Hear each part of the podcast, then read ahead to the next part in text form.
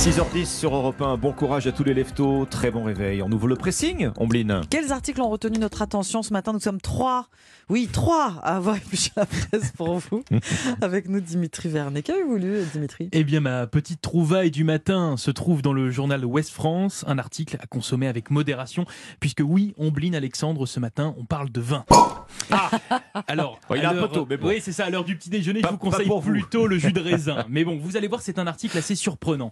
Je vous lis son titre Le changement climatique modifie aussi le goût du vin. Oui, vous avez bien entendu le changement climatique. Alors, instinctivement, on se demande pourquoi Mais finalement, eh bien, quand on lit l'article, c'est plutôt logique. Quand on sait que chaque vin est un mélange de saveurs et d'arômes qui dépend du territoire où il est cultivé, forcément, entre les températures records, les feux de forêt et les sécheresses de l'été, eh bien, in fine, le goût du vin est modifié. Tout d'abord, le degré d'alcool, qui est plus élevé. Parce que oui, plus le, le soleil Ah tape bah oui. sur les La baies, concentration. eh bien, plus le sucre s'accumule.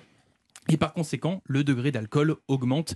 Pour vous dire, en 15 ans environ, les vins français ont augmenté de 1,5 à 2 degrés d'alcool, ce qui ne va pas arranger le groupe UB40 pour qui le vin va encore plus monter à la tête. Red Red Wine Exactement. Bien sûr Euh, oui, il fallait la faire celle-là. C'est ça. Elle est obligatoire. Mais c'est pas une très bonne nouvelle ce que vous nous dites alors Non, Enfin, parce que ça change vraiment la composition. Ouais, ouais. Mais ce n'est pas tout. La hausse des températures, elle, rend la maturation des raisins beaucoup plus rapide, ce qui provoque la perte d'acidité et donc le vin est même plus difficile à conserver. Et je vais vous dire, il y a même plus étonnant, les feux de forêt qui peuvent donner un goût de fumée Ah. au vin. C'est ce qu'ont constaté des chercheurs australiens quand il y a eu des, des gros Oui, feux de forêt en Australie. en oui. Australie. Alors je vous rassure, cela ne devrait pas être le cas en 2022 pour les vins français, puisque les fumées n'étaient pas assez proches des vignobles. Bref, le changement climatique impacte tous les secteurs et les consommateurs de vin vont même le constater dans leur verre. Le changement climatique modifie aussi le goût du vin. Un article à consommer, je le rappelle, avec modération dans les colonnes de West France ce matin. L'article et la boisson, euh, mais on goûtera quand même. Eh oui, bah, enfin, Ouais, euh, un peu plus tard. hein. avec un peu À plus d'alcool, 6h12. euh, Ombline, Oui. votre choix ce matin. Libération nous emmène dans les montagnes de l'Isère, au cœur du massif de Beldon, à 2000 mètres d'altitude, dans le sillage de montagnards qui connaissent parfaitement la région et ses animaux. Alors c'est la tombée du jour, entre chiens et loups, hein, c'est le cas de le dire, puisque nous voilà lancés sur les traces des meutes qui peuplent la forêt. Ces montagnards font partie de l'Office français de la biodiversité, de l'Office national des forêts, de la Fédération d'alpage ou d'associations de chasseurs. Donc il y a vraiment du monde et tout ce beau monde va passer la soirée à hurler à la lune.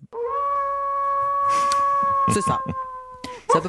Voilà, à peu près comme ça. On va s'entraîner en- ensuite. Ça va. Les voisins vont être ravis. C'est le chien du voisin, ça. On apprend donc que ces hurlements, des hurlements provoqués, c'est l'expression officielle hein, de la pratique, est un moyen de recenser les loups, d'estimer à peu près le nombre d'individus sur un territoire précis, et ce, quelques mois après la naissance de Louveteau. Les hurleurs, ce sont donc ces hommes. Bah, ils n'ont pas besoin de grand-chose, en fait, hein, pour hurler à la lune, de souffle, parce qu'il faut tenir un moment, oui. et d'un cône de chantier. Alors, vous les voyez, euh, ces cônes de signalisation orange, Ça me rappelle euh, qui sont d'excellentes euh, bon. d'excellents porte-voix. Donc le principe, en pleine forêt, on voit tous ces gens, ils imitent avec les cônes de signalisation le hurlement du loup pendant 30 secondes et ils sont ensuite à l'affût de réponses. Euh, une méthode qui a fait ses preuves, même si ça ne marche pas à tous les coups. Il arrive donc que les loups répondent. Ils peuvent hurler à leur tour. Les louveteaux, eux, vont se contenter de japper. Alors vous imaginez bien que cette méthode de comptage n'est pas d'une précision mathématique, hein, mais bon, ça donne une moyenne. Le nombre de loups en France est estimé en 2022 à 921 Ah, sur même. tout le territoire. Et en fait, ça permet surtout de déterminer des zones de présence, euh, un petit peu plus de 150 zones euh, où il y a des loups en France. La majorité, euh, c'est dans le sud-est. Sachez que si vous voulez jouer au hurleur, eh bien, vous risquez de payer une amende jusqu'à 1500 euros. Les soirées hurlements sauvages en pleine forêt sont interdites. Ah, Oui, Il faut le savoir, bah oui. parce qu'elle risque de déranger les espèces faune, protégées. eh oui, bien sûr. Exactement. Donc c'est interdit.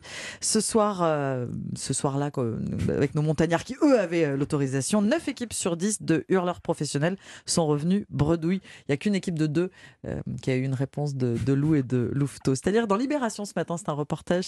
C'est très intéressant et assez étonnant. Voilà. Ça veut On dire qu'on peut même pas s'entraîner. quoi. On peut pas s'entendre Eh. Bah, à la maison. À la maison. Mais oui. vous voyez ça avec vos voisins après. On termine ce tour de table avec vous, Alexandre. Ben, Moi, je vous propose qu'on se mette ce matin au volant de la toute première voiture solaire. Le Ah. Figaro a pu tester un premier prototype. Alors attention, cette fois, on n'est plus du tout euh, en mode futur lointain. C'est bien une voiture qui va être commercialisée, qui va être produite euh, en série. C'est la start-up néerlandaise Lightyear qui est en train de développer cette voiture électrique. Une voiture dont la batterie euh, est alimentée à 100% par les rayons du soleil. Alors, Mmh. vous imaginez le potentiel. hein. le plus gros frein jusqu'ici à la voiture électrique, on le sait, c'est actuellement son, son autonomie.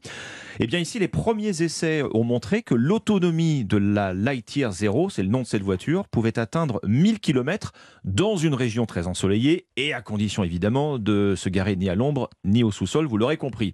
Alors vous regardez la voiture, elle a vraiment de l'allure. hein. Les ingénieurs ont, ont réussi à cacher les panneaux solaires. Vous avez près de 800 cellules photovoltaïques comme ça qui sont intégrées au capot, au toit et la lunette arrière. Ah oui, ce ne sont pas des panneaux posés, Non, non, non, c'est non, non, intégré c'est très esthétique. On y voit vraiment euh, que du feu. Beaucoup de travail aussi sur le poids et l'aérodynamique. Oui. Châssis en alu, carrosserie en fibre de carbone euh, recyclée.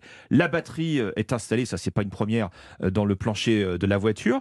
Euh, Lightyear va produire de cette façon presque 1000 unités de cette voiture solaire. Elle est révolutionnaire, donc Mhm. elle est très chère évidemment, Combien 250 000 euros. Ah oui, quand même. Alors, il faut, il faut surtout y voir un premier pas. hein. En 2025, Lightyear a déjà prévu une, une nouvelle version, euh, un modèle euh, qui sera commercialisé à, à 30 000 euros. De toute façon, les prix sont condamnés à chuter. Vous savez qu'en sûr, 2035, plus aucune voiture neuve à moteur, technique, euh, moteur thermique ne pourra être vendue dans l'Union européenne. Et Signe des temps, vous avez vu peut-être le slogan euh, sur les affiches du Mondial de l'Auto qui ouvre dans trois semaines à Paris. La révolution est en marche. Donc on verra de plus en plus euh, dans l'avenir des, modèles de, de- de ce type. Électriques alimentés par le solaire. Et cette voiture, on la voit dans le Figaro. C'est-à-dire dans le Figaro. C'est vrai qu'elle est très- elle a, elle a une ligne très futuriste. Elle est hein. très très aérodynamique, ça va pas beaucoup En vous plus, parler. elle a un. CX de 0,17, donc c'est très très très euh, aérodynamique, incroyable. très peu de résistance à l'air. Mm. Voilà. Merci beaucoup, Alexandre. C'était le pressing et vous restez avec nous. Dans